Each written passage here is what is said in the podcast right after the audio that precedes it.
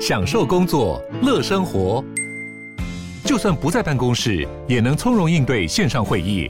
HP Dragonfly 透过专业的 HP Presence 设计，内建降噪及会议快速键，搭配清晰的 Bang & Olufsen 音效，增强音讯及视讯功能。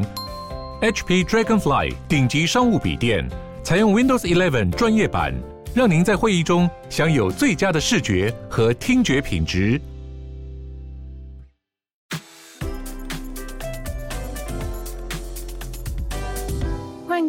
鲨语，带你关注那些有流量却没声量的有趣资讯。用十分钟零碎时间，一起跟上这个永远跟不上的世界。圣诞节快乐！在欢乐的圣诞节气氛里，有一位家长却非常非常的愤怒，原因是在国小五年级的教室里出了一点圣诞节小意外。总之，事情就是当一位牧师到国小五年级的教室里跟大家讲话的时候，竟然跟大家说圣诞老人是假的，而其中一位学生的家长就暴怒了。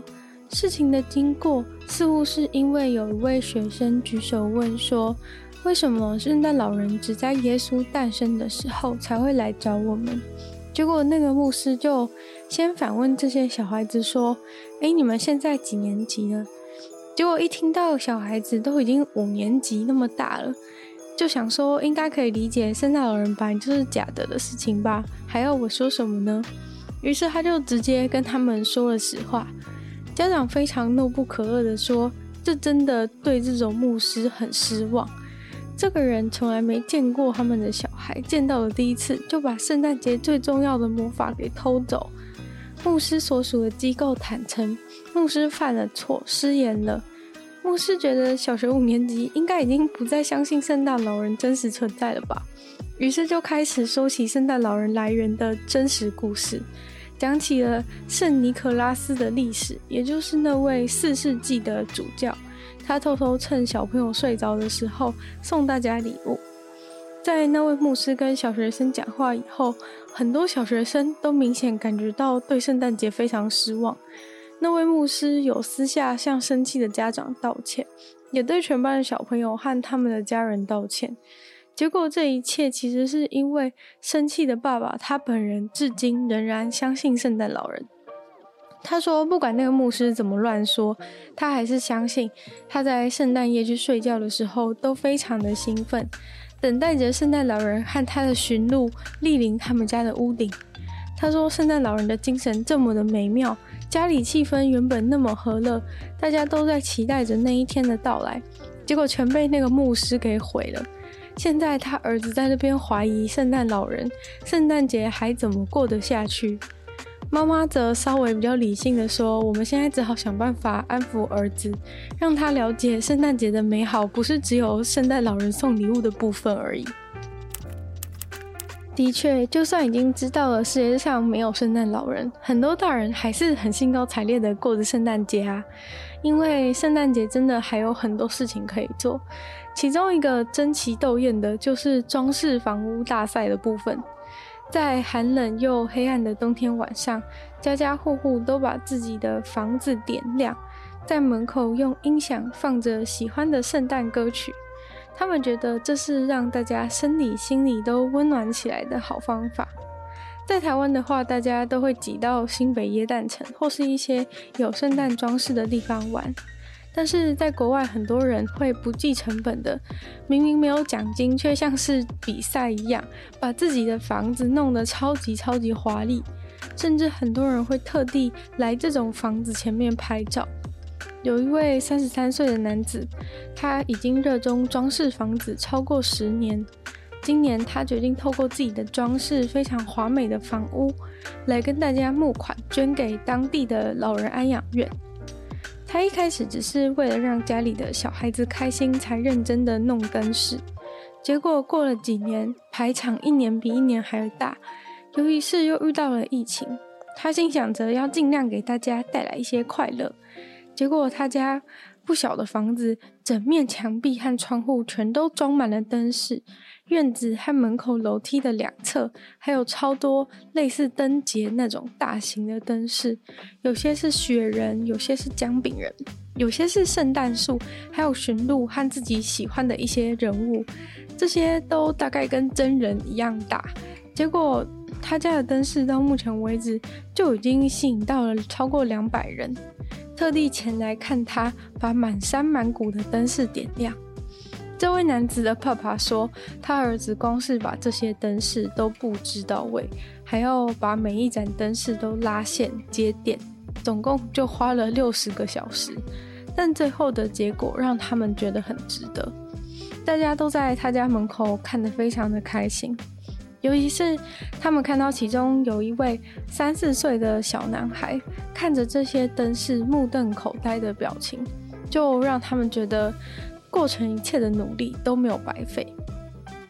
同样投入装扮自己的房子的人不胜枚举。另外还有一位五十八岁的男子，他的工作是公车司机，但是他竟然为了要装饰他家的房子，准备过圣诞节。跟公司请了一整个礼拜的假，在房子周边忙来忙去。他的妻子说，自从丈夫五年前看辛普森的时候，受到河马辛普森的启发之后，现在每年都要把家里搞得比动画中辛普森的家还要浮夸。他们家不止所有的栏杆都布满了像瀑布一样的灯饰，前院和屋顶上竟然还有超多充气的灯饰。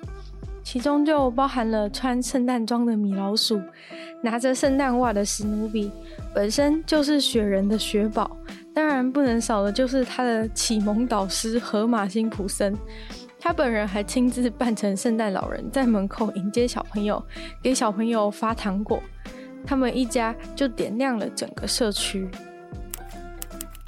大家觉得世界上的圣诞老人有几个呢？葛瑞这位圣诞老人其实本来就知道世界上有其他的圣诞老人存在，但是在疫情之前一直没有亲身认识过一位圣诞老人。当葛瑞在去年因为疫情缘故被迫要做线上的圣诞老人见面会的时候，他遇到了科技上的重重难题，于是他在 Facebook 上面找到了一个充满了几百个圣诞老人的社团。以往各地的圣诞老人都是独立运作，但二零二零让所有的圣诞老人了解到团结的重要性。为了让圣诞节不被疫情打败，他们必须携手合作。六十六岁的圣诞老人葛瑞，他以前是一名警察，退休后就担任圣诞老人的工作，目前已经超过了十年。在很多人圣诞节举办的派对上，或是公司的活动上。甚至还有当圣诞老人的模特儿。另外一位圣诞老人福特，今年六十九岁，原本是在科技业工作，现在退休了。在疫情的前期，也曾经在线上当老师，帮助需要的人。他在二零一九年才开始兼职当圣诞老人，现在则是已经转成了正职的圣诞老人。他和葛瑞在 Facebook 上圣诞老人社团里面认识之后，就一拍即合。葛瑞当圣诞老人的年资比较久，很懂得要怎么样当一个圣诞老人，怎么逗小朋友开心，炒热气氛。而他自己因为是科技业背景，所以相对的比较懂得处理线上化设备的问题。他们从第一次通话到现在，已经数不清两人通过了几次电话，每次打过去都是那种。就我这个怎么弄？这种开头，他们都有与生俱来的浓密白胡子，还有圣诞老人装扮的衣物。两位圣诞老人就算没有穿上红色的衣服，在路上也常常被人家说：“哎，你长得好像圣诞老人哦。”因为他们的白头发和白胡子真的是太像圣诞老人了。他们也说有一部分也就是如此，所以才干脆当起了圣诞老人。但是当圣诞老人似乎也并不轻松，常常都会被小孩质疑他们是不是真实存在。有的时候，小孩一个接着一个来，坐在他们的大腿上合作的时候，也会不小心打瞌睡。他们表示，对迈入老年的人来说，到了晚上还要在 party 上面维持清醒，真的是太不容易了。